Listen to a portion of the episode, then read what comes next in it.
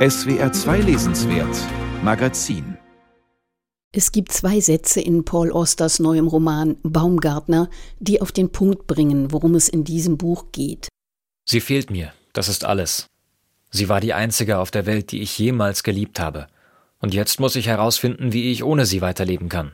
Wie weiterleben, wenn jemand gestorben ist, der so wichtig war, mit dem ein Teil des eigenen Lebens für immer verschwunden ist?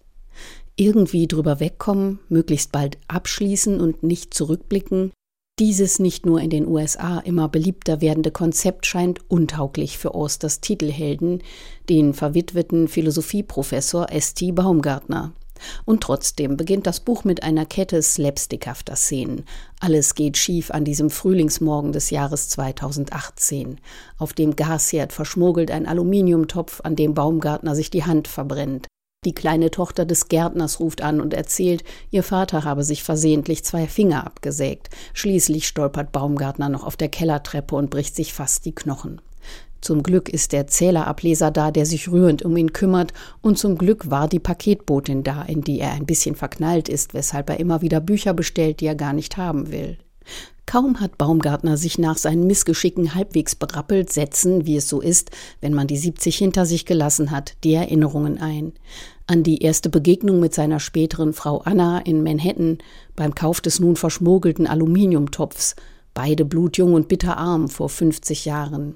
Und sein wahres Leben begann.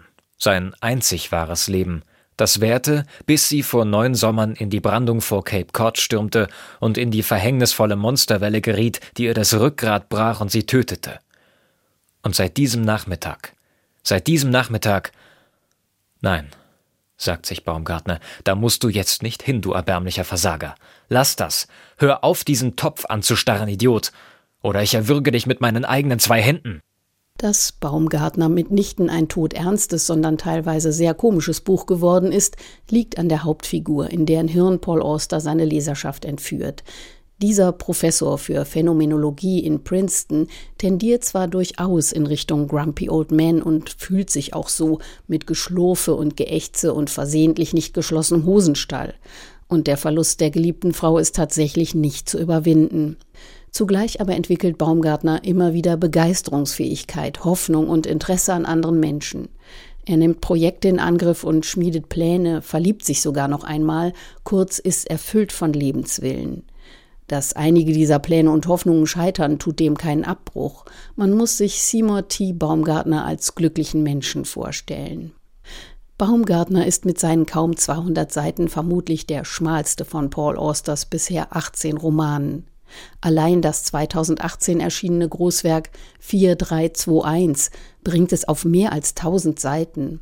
Mag sein, der ungewohnten Ökonomie des Erzählens in diesem neuen Buch liegen die Krebsbehandlungen zugrunde, denen Oster sich seit einem Jahr unterziehen muss.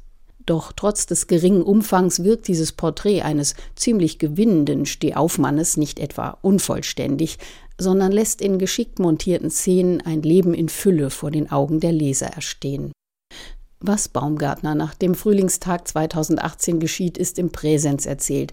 Dazwischen schieben sich die Erinnerungen nicht nur an das Leben mit seiner Frau und ihren plötzlichen Tod, sondern auch an seine Kindheit und Jugend in Newark, an seine erschöpften, abgearbeiteten Eltern, die Nachfahren osteuropäischer Juden waren. Eingefügt sind zudem Gedichte und kurze autobiografische Texte aus Annas Nachlass und sogar eigene Prosa von Oster, die er hier seinem Baumgartner unterschiebt, so die an Kafka geschulte Parabel lebenslänglich. Ich war gerade 17 geworden, als der oberste Richter des Northern District mir sein Urteil und das Strafmaß verkündete. Lebenslänglich Sätze machen.